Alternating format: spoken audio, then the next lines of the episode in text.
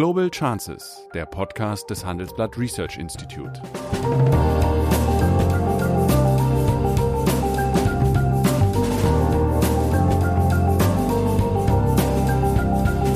Der ehemalige Außenminister analysiert zusammen mit Professor Bert Rürup die geopolitische Lage, exklusiv für den Chefökonom, den Newsletter von Professor Rürup. Würden wir in der heutigen Situation wiederum eine solche Verteidigungsgemeinschaft aufbauen mit einem, mit dem mächtigsten Partner, dessen Interesse an Europa schwindet? Ich glaube, die Antwort würde Nein lauten.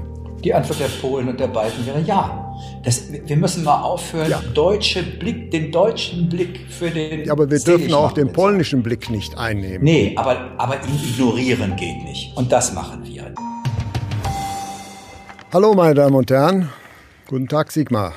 Hallo Bert, grüß dich. Ich möchte heute mit dir über die Macron-Doktrin diskutieren, das heißt die verteidigungspolitische Autonomie Europas und natürlich die dezidierte Ablehnung dieser These durch Annegret Kramp-Karrenbauer, die amtierende CDU-Vorsitzende und Verteidigungsministerin.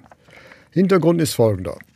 Ende vergangenen Jahres äh, griff Macron die NATO scharf an und äh, bescheinigte diesem Bündnis den O-Ton Hirntod und übte zudem heftige Kritik an der Handlungsfähigkeit ja, des UN-Sicherheitsrates. Macron wurde dadurch vom Sprecher der Grünen unterstützt, aber nur davon. Das hielt ihn aber nicht davon ab, äh, vor kurzem nachzulegen und er forderte eine mh, souveräne europäische Verteidigungspolitik und äh, mit dem Argument, die USA würden Europa nur als Verbündete akzeptieren, wenn Europa eine eigene Autonomie in diesem Bereich vorantreibt. Europa dürfe Geostrategie nicht länger ausblenden und müsse sich abgewöhnen, geopolitische Beziehungen nur mit Hilfe der NATO und nicht autonom zu definieren. Dem widersprach Annegret Kramp-Karrenbauer erneut in einem Politico-Beitrag, und zwar sehr heftig, und ihre wichtigsten Argumente waren, dass erstens ohne die nuklearen und konventionellen Fähigkeiten Amerikas könne Deutschland und die Europa definitiv nicht geschützt werden. Zweites Argument, die Vorstellung einer strategischen Selbstständigkeit unabhängig von den USA sei völlig fehlgeleitet, zumal die Kosten dafür ungleich höher seien als die zugesagten zwei Prozent. Drittens, Deutschland und seine europäischen Partner sollten zwar stärker in die eigene Sicherheit und Verteidigung investieren, aber Sie sollten sich auf die Abhängigkeit von den militärischen Leistungen der USA verlassen können, und zwar im Rahmen der NATO. Und äh, eine europäische Autonomie sei völlig fehl am Platze. Was sagt der ehemalige Außenminister dazu? Also erstmal finde ich es mal wieder erstaunlich, dass wenn über die Frage Europas Zukunft und seiner Fähigkeiten zuerst über Verteidigungs- und Sicherheitspolitik geredet wird. Seit Jahren ähm, haben wir eine wir, Überschriftenpolitik, in der immer gesagt wird, Europa muss eigenständiger werden, mehr Verantwortung übernehmen. Und wenn man dann fragt, worauf, worauf bezieht sich das, dann kommt zuerst und meistens vollständig äh, nur die Themen der Verteidigungs- und Sicherheitspolitik kommen. Ich will die auch ansprechen, aber ich will am Anfang wenigstens mal darauf hinweisen, dass wir derzeit im ökonomischen Bereich viel weniger souverän sind, als wir das in vielen anderen Bereichen sind. Denn die Tatsache, dass exterritoriale amerikanische Sanktionen uns daran hindern, als Europäer das zu tun, was wir richtig finden, deutet darauf hin, dass beispielsweise die Abhängigkeit vom Dollar eine strategisch viel weitergehende Abhängigkeit von den USA beinhaltet, als das nur im Rüstungsbereich der Fall ist. Ich will nochmal auf die Verengung der Debatte hinweisen, vielleicht können wir nachher darauf zurückkommen. In der Sache muss man aufpassen, dass man nicht zu sehr an der Oberfläche bleibt. Ich glaube, hier geht es im Kern um die Frage, was soll Europa sein und wer übernimmt welche Rollen im, in Europa. Die Vorstellung Frankreichs erinnert ja, oder des jetzigen französischen Präsidenten erinnert ja doch sehr an traditionelle gaullistische Positionen, die schon immer skeptisch der Idee gegenüberstanden, allzu sehr mit den Vereinigten Staaten und mit Großbritannien ähm, äh, in einem Bereich der militärischen Zusammenarbeit von denen abhängig zu sein. Ähm, schon der Élysée-Vertrag äh, hat sozusagen versucht, Deutschland ein Stück aus der zu engen transatlantischen Bindung zu lösen. Der damalige amerikanische Präsident hat dann interveniert und der Bundespräs Bundestag beschloss eine Präambel zum deutsch-französischen Élysée-Vertrag, in die er reinschrieb, die deutsch-französische Freundschaft ist wichtig und entscheidend, aber wir wollen das auch mit Amerika und Großbritannien, was de Gaulle dazu veranlasste, äh, die Deutschen wüst zu beschimpfen, dass sie ihn reingelegt hätten.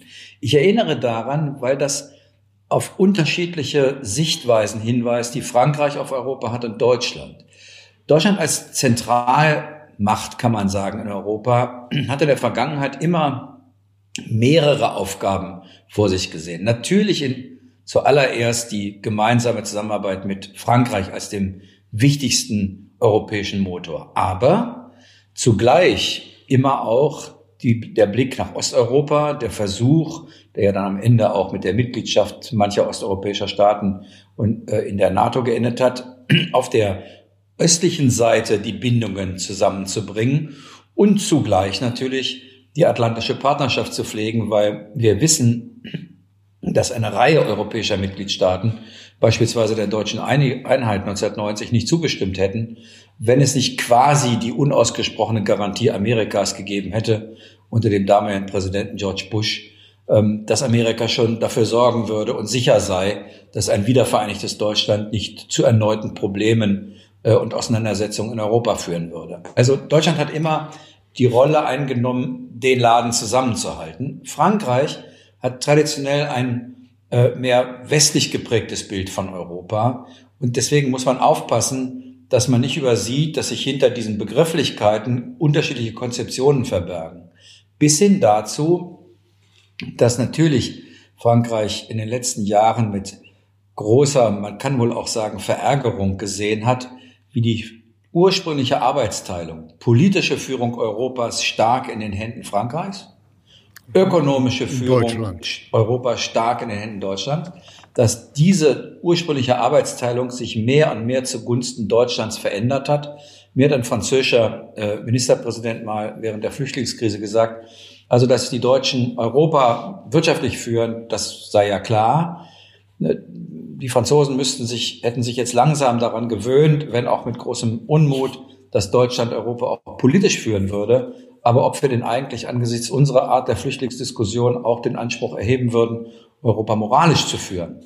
Ähm, ich, ich will nur sagen, es gibt Unwohlsein über dieses starke deutsche Gewicht. Und jetzt versucht der französische Präsident über die Außen- und Sicherheitspolitik die ähm, die politische Führerschaft Europas zurück nach Paris zu holen. Dafür hat er ein, hat er zwei große Argumente. Natürlich die internationale Reichweite Frankreichs, die ist nicht mehr so groß wie zu Zeiten der Grand Nation, aber die ist schon von Bedeutung. Und zweitens seine eigene Nuklearwaffe. Gut. Die er übrigens nicht mit den Deutschen teilen will, sondern wo er den Deutschen nur angeboten hat, dass sie mal Einblick bekämen in die Fähigkeiten Frankreichs. Das heißt, hinter dieser ganzen Debatte zwischen Frau Kramp-Karrenbauer und Herrn Macron steckt nicht nur irgendwie eine semantische Frage, ist das jetzt Autonomie oder Souveränität? Dahinter stecken unterschiedliche europäische Konzepte. Ja, und, das ist wohl richtig. Und, Entschuldigung, und es steckt natürlich eine Absicht dahinter. Und die bedeutet stärkere Übernahme der politischen Führung durch Frankreich. Sie hören Handelsblatt Global Chances. Nach einer kurzen Werbeunterbrechung sind wir wieder da. Dieser Podcast wird präsentiert von Mastercard. Bezahlen im Internet wird noch sicherer. Mit Mastercard zweifach sicher. Online-Zahlungen erfordern künftig einen zweiten Sicherheitsfaktor. Mit dieser Zwei-Faktor-Authentifizierung wird sichergestellt, dass nur Personen eine Zahlung ausführen können, die dazu berechtigt sind. Dazu stehen die biometrische Identifizierung oder die Einmaltan zur Auswahl. Also, Hallo zum sichersten Bezahlen im Netz. Weitere Informationen gibt es auf mastercard.de slash update. ich versuche dann trotzdem ein Advocatus Diabolis zu sprechen. Ist nur eine Kleinigkeit, aber soll man sagen, äh, der Dollar ist zweifellos die Weltwährung, aber interessanterweise ist seit geraumer Zeit ist der Euro die wichtigste Währung im internationalen Zahlungsverkehr. Aber das nur nebenbei. Nur, äh, es, am Anfang des europäischen Einigungsprozesses stand ja mal eine europäische Armee. Anfang der 50er Jahre. Und interessanterweise wurde genau diese Idee, die jetzt von Macron gefördert wird, von Frankreich abgelehnt. Hat sich da ein Bruch ergeben in dem Selbstbewusstsein oder im Selbstverständnis von Frankreich? Ich glaube, man braucht nicht lange nachdenken darüber, dass relativ kurz nach dem Zweiten Weltkrieg eine europäische Armee mit Deutschland dabei nicht so viel Anhänger gefunden hat. Ähm, ich glaube auch nicht, dass es in nächster Zeit zu einer europäischen Armee kommen wird. Hoffentlich kommt es zu einer deutlich besser abgestimmten Zusammenarbeit, zur Teilung von Fähigkeiten. Eine europäische Armee scheitert schon daran, dass nach wie vor in Deutschland es einen Parlamentsvorbehalt für die Bundeswehr gibt. Ich glaube, jetzt reden wir ganz weit in der Zukunft. Die, die jetzigen Schritte, die kommen müssen, ist erstens eine Abstimmung, die ist schon besser geworden in der Frage der Beschaffung und der Rüstungsindustrie. Das zweite, nach Möglichkeit die Abstimmung von Fähigkeiten, damit nicht jeder europäische Mitgliedstaat sozusagen eine Vollarmee bereithält. Das setzt aber voraus, dass zum Beispiel ein Land wie Deutschland sagt, okay, wenn die Niederlande oder Frankreich sich an einem UN-Einsatz beteiligen wollen, und vorher haben wir verabredet, dass im Rahmen Europas die Deutschen die Logistik bereitstellen, dann müssen wir das auch tun und können nicht sagen, weil wir gerade Bundestagswahl haben oder weil der Bundestag schlechte Laune hat, dass wir äh, sozusagen einen solchen internationalen Einsatz äh, äh, nicht mittragen. Das sind Fragen, auf die man jetzt kommen wird. Aber ja. zu, zurück zu der Frage, können wir das eigentlich? Ich fand ja äh, fast schon, äh, was schon fast eine Ironie, dass in der letzten Woche zwei Tage lang hintereinander äh, in der Zeitung zwei Beispiele genannt wurden dafür, wie weit wir eigentlich von solchen Träumen entfernt sind. Das erste war die Debatte zwischen Frau Kramp-Karrenbauer und Herrn Macron. Und am Tag danach verkündet der amerikanische Präsident, dass er schneller aus Afghanistan raus will. Und die, das, der, die Antwort Frankreichs war nicht etwa, das machen wir Europäer dann, sondern zusammen mit der gesamten NATO ist Amerika dafür kritisiert worden, dies ohne Absprache mit den Verbündeten zu machen. Man könne das nicht alleine ohne die Amerikaner, was übrigens stimmt. Ich will nur darauf hinweisen, zwischen Anspruch und realen Möglichkeiten in der Verteidigungs- und Sicherheitspolitik scheinen mir derzeit noch ziemliche Welten zu liegen. Ja, gleichwohl gibt es natürlich sehr gute ökonomische Argumente für eine gemeinsame europäische Armee. Also wir haben 26 Dagegen EU, spricht nichts. Wir haben 26 nicht, nicht dass wir uns missverstehen. Dagegen spricht nichts. Die Frage ist, welches Verhältnis hat eine solche europäische Armee? Verteidigungsunion mhm. zur NATO? Das ist die entscheidende Frage. Ja. Äh, Frage aber, ist denn die NATO, die ja sich eigentlich gegen letztlich Russland und die Sowjetunion gewandt hatte, heute in einem völlig neuen sich aufteilenden Welt, wo Russland eben die Bedrohung nicht mehr darstellt, sondern die weiter östlich liegt. Von dieser Verschiebung der ökonomischen Gravitationsfelder muss man doch wohl eigentlich sagen, dass da vielleicht die NATO nicht mehr die richtige Antwort drauf ist. Die Konflikte, die sich möglicherweise im südchinesischen Meer anbahnen, sind ja letztlich Konflikte äh, zwischen Asien und China in seiner, äh, sagen wir mal, Einflusssphäre. Und das ist ja keine Frage der NATO. Ich würde mal raten, dass wir diese Debatte mal in Anwesenheit von Vertretern Polens, des Baltikums äh, und anderer Ostmitgliedstaaten der NATO sind. Das ist eine typisch deutsche Diskussion.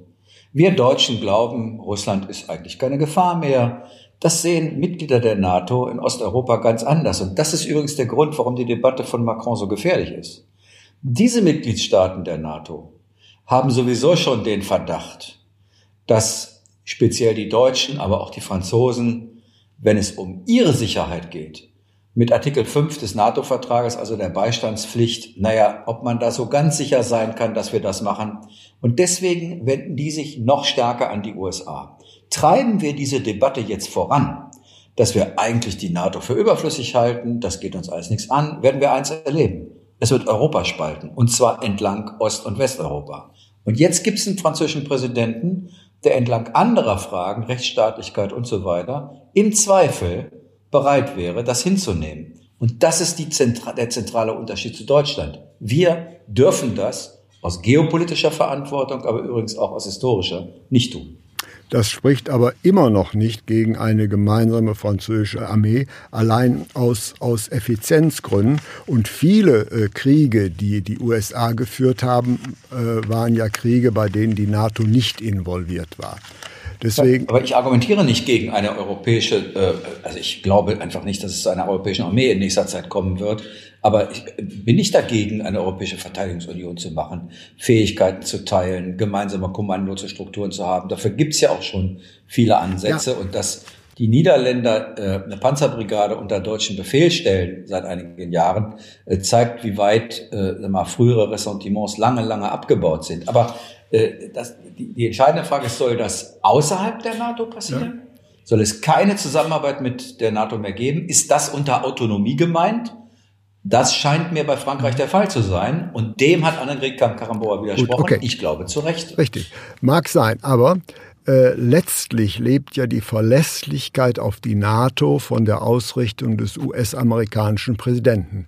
Und sagen wir mal, die Schärfe des Schwertes der NATO zugunsten Europas ist unter dem Präsidenten Trump doch eine völlig andere geworden, als es unter vorherigen Präsidenten war. Und deswegen glaube ich, werden wir das Auseinanderdriften des traditionellen westlichen Bündnisses bei der Diskussion nicht außen vor lassen.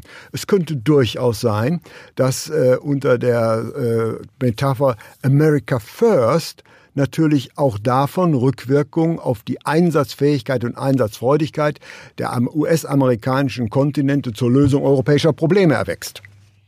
Na, erstmal ist es so, dass Trump in seiner eigenen Partei und in dem gesamten Militär auf riesigen Widerstand gestoßen ist. Aber unterstellen wir mal, ähm, äh, dass äh, auch Joe Biden und seine Nachfolger ähm, ein geringeres Interesse an, an äh, sozusagen ihrem Einsatz hier in Europa haben.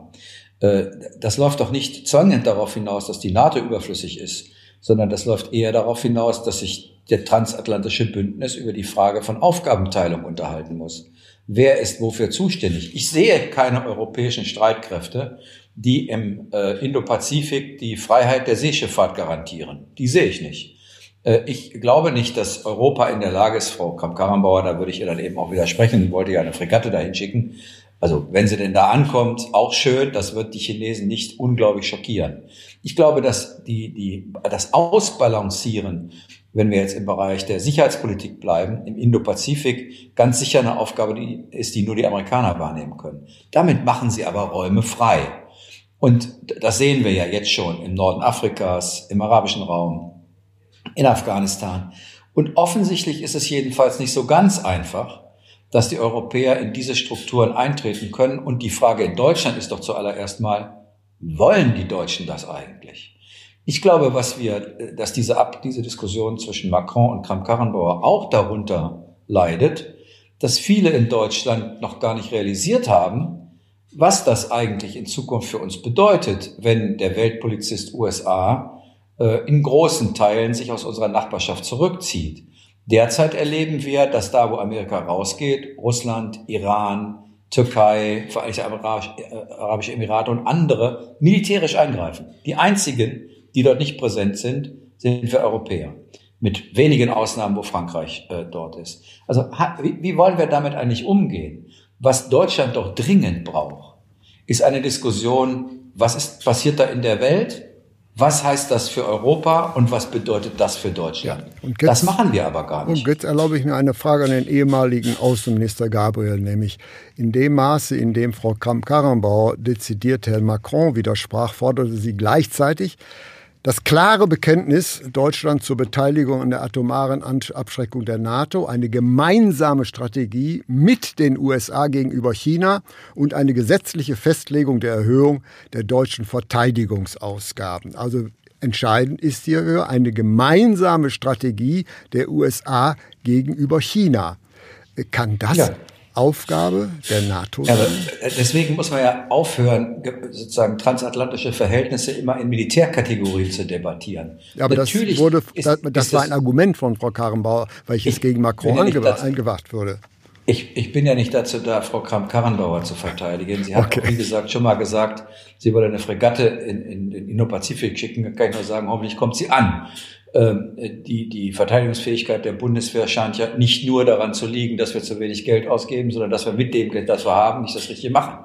Aber äh, bei China zum Beispiel hoffe ich sehr, dass die Vereinigten Staaten, Europa, Japan, Neuseeland, Australien, Südkorea eine gemeinsame Haltung zu China entwickeln. Und zwar vor allen Dingen in handelspolitischen Fragen. Ja, aber das ist Daraus leider nicht mehr möglich, da ja mittlerweile Japan und Australien und Neuseeland einem von China äh, dominierten Handelsbündnis beigetreten Ja, warum haben sie das wohl getan? Weil sie sich nicht mehr sicher sind, mhm. nachdem äh, ein amerikanischer Präsident vier Jahre lang so ziemlich alles kaputt gekriegt hat, was vorher an Abkommen mit den USA aufgebaut wurden, ob man sich darauf noch verlassen kann. Gleichzeitig haben sie gesagt, natürlich wollen sie gerade auch mit Blick auf andere Felder mit den USA weiter zusammenarbeiten. Japan und Südkorea sind sicherheitspolitisch von den USA mindestens so sehr abhängig wie Europa. Aber ich würde sagen, Frau Kramp-Karrenbauer hat, wenn sie mit strategischem Auftritt nicht nur Militär meint, sondern darüber hinaus, natürlich hat sie recht dass äh, das Ausbalancieren Chinas auf der, auf der Weltbühne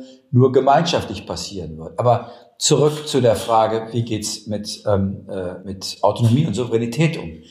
Ich glaube, der Begriff Autonomie hat eine Konnotation, die lautet, ich will Dinge alleine tun. Souveränität hat die Konnotation, ich kann selbst entscheiden, was ich tun will. Ich bin sehr für strategische Souveränität Europas, sehr dafür.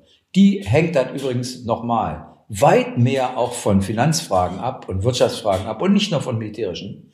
Ich bin sehr gegen die Idee strategischer Autonomie, weil das den Eindruck vermittelt, wir hätten es im Kreuz im 21. Jahrhundert in der Welt alleine Entscheidungen treffen zu können. Die Wahrheit ist, das kann nicht mal mehr Amerika. Bowling alone ist das falsche Spiel für das 21. Jahrhundert.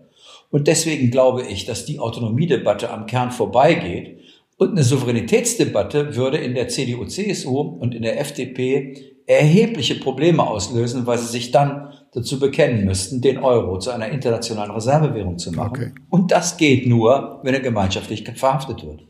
Wie wahr.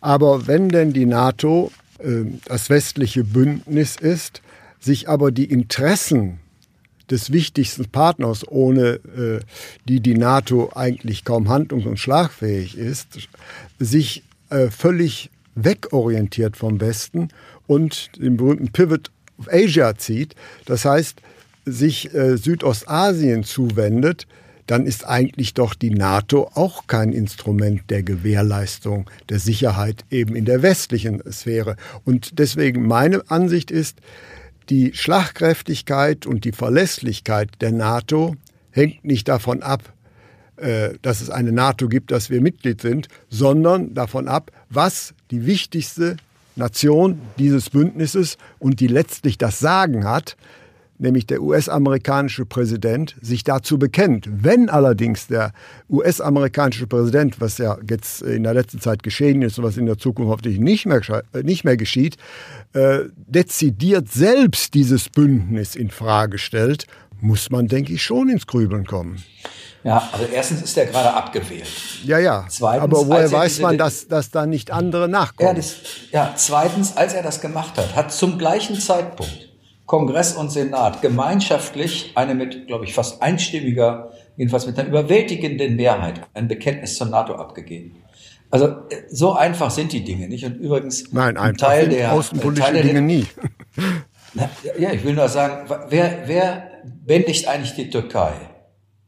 Wir werden unter beiden erleben, dass es eher wieder eine sozusagen striktere Politik gegenüber der Türkei gibt, als das bisher der Fall gewesen ist. Und übrigens, ohne die NATO weiß ich nicht, was die aus der Türkei längst geworden wäre. Wenn ich den türkischen Präsidenten richtig verstehe, hindert ihn nur die NATO daran, sich in den Besitz von Nuklearwaffen zu bringen. Ist die NATO wirklich so überflüssig? Ich, wir, sind ja, wir sind ja leicht dabei, weil es uns gerade gut geht, mal zu sagen, das, was die letzten 70 Jahre funktioniert hat, das werfen wir mal über Bord. Mein, mein Petitum ist, alles dafür zu tun, dass in der Sicherheits- und Verteidigungspolitik eine europäische Verteidigungsunion entsteht, die auch handlungsfähig ist, aber sie sozusagen innerhalb der NATO äh, oder sagen wir mal mit der NATO zu einer gemeinschaftlichen, zu einem gemeinschaftlichen westlichen Bündnis zu führen. Das scheint mir jedenfalls sinnvoller zu sein, als zu erklären, die NATO ist überflüssig und wir brauchen sie in Zukunft nicht mehr, zumal wir gerade einen amerikanischen Präsidenten haben, der das Gegenteil will. Ja, äh, es geht ja vielleicht nicht nur um die Sinnhaftigkeit und die Überflüssigkeit der NATO. Aber wir müssen natürlich sehen, äh, dass die NATO ein Kind des Kalten Krieges ist, das einen sehr dezidierten Gegner hätte. Wenn wir jetzt mal, also mal etwas geschichtsvergessen fragen würden, würden wir in der heutigen Situation wiederum eine solche Verteidigungsgemeinschaft aufbauen mit einem, mit dem mächtigsten Partner, dessen Interesse an Europa schwindet? Ich glaube, die Antwort würde Nein lauten. Die Antwort der Polen und der Balten wäre Ja.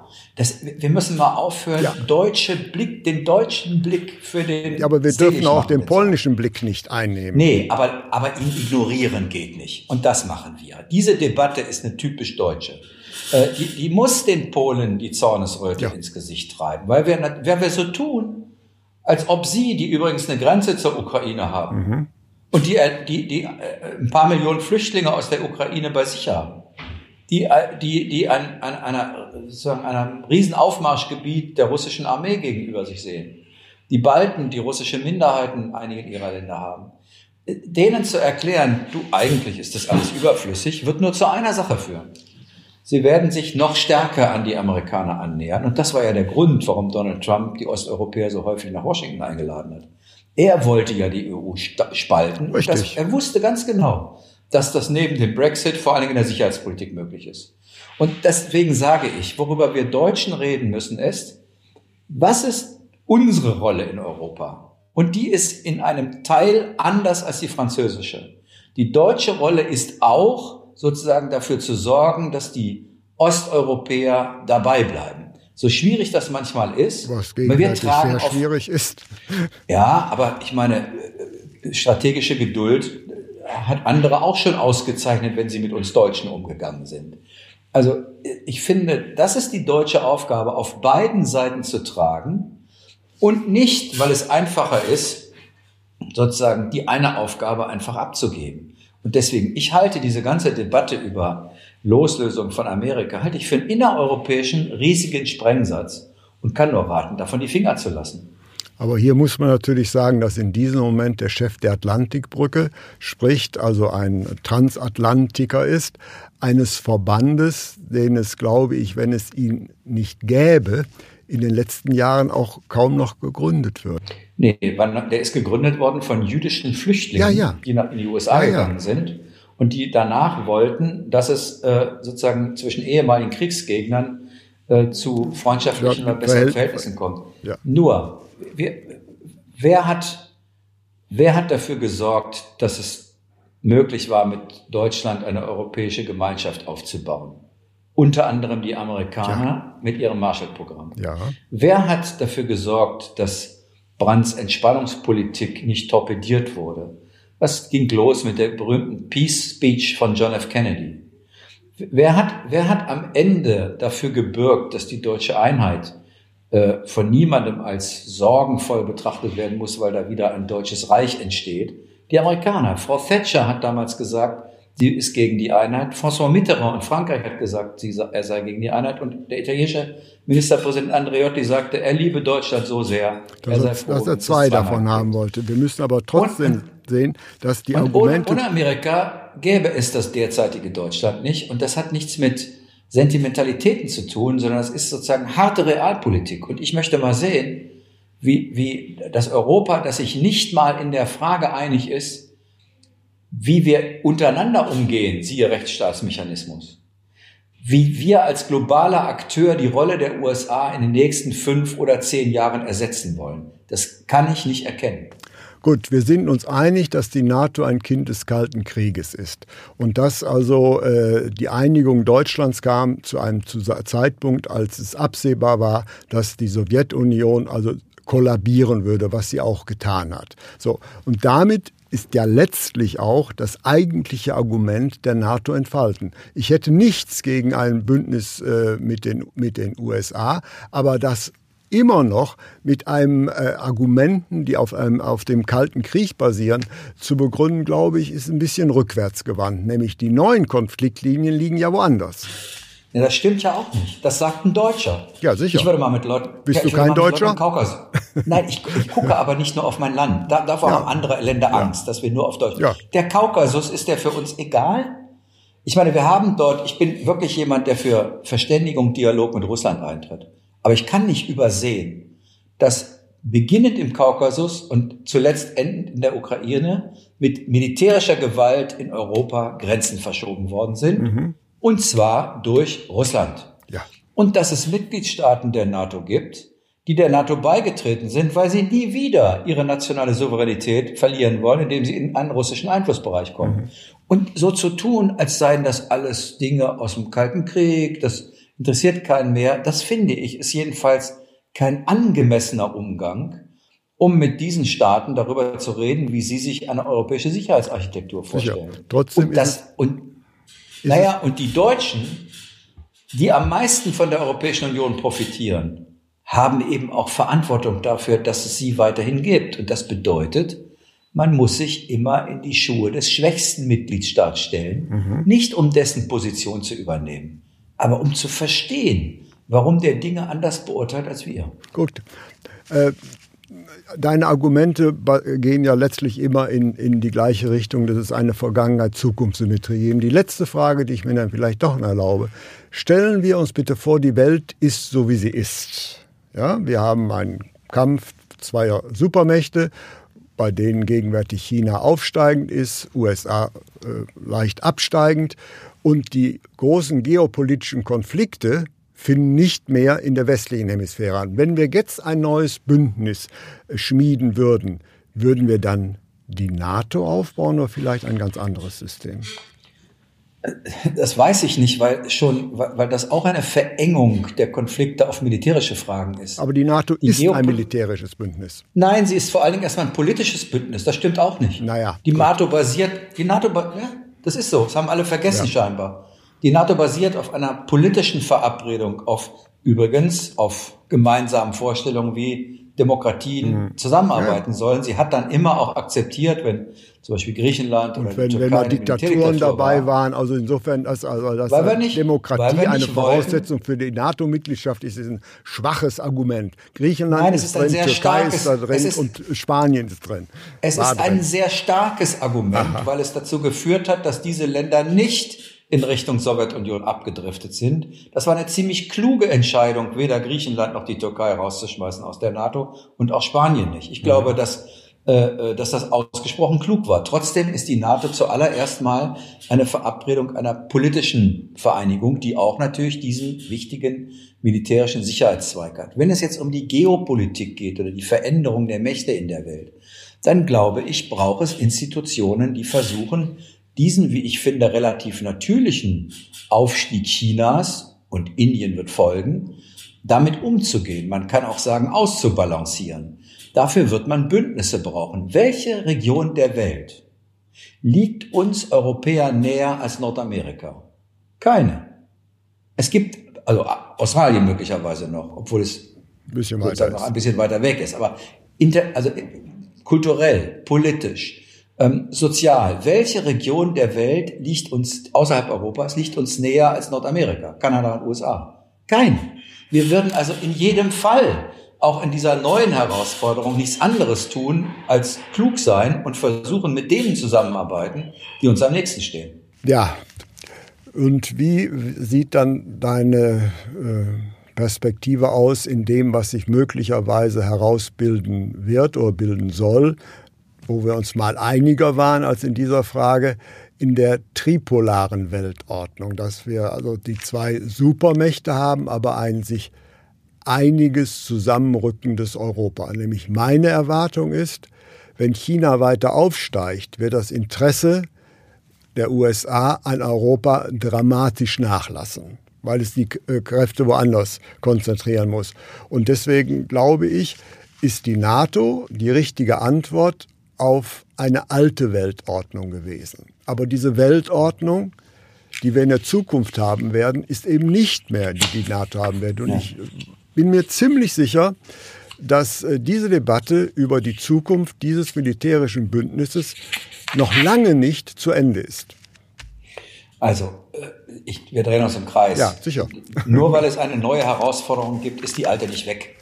Und die NATO macht eine ganze Reihe Dinge mehr, als sozusagen den Kalten Krieg aufrechtzuerhalten. Aber wir werden ja sehen, dahinter steckt, glaube ich, wie gesagt, bei Macron noch was ganz anderes, nämlich die Frage, äh, wie stark kann Frankreich zurück in die politische Führungsrolle? Und das ist natürlich Auch am einfachsten. Im Interesse seiner Wiederwahl.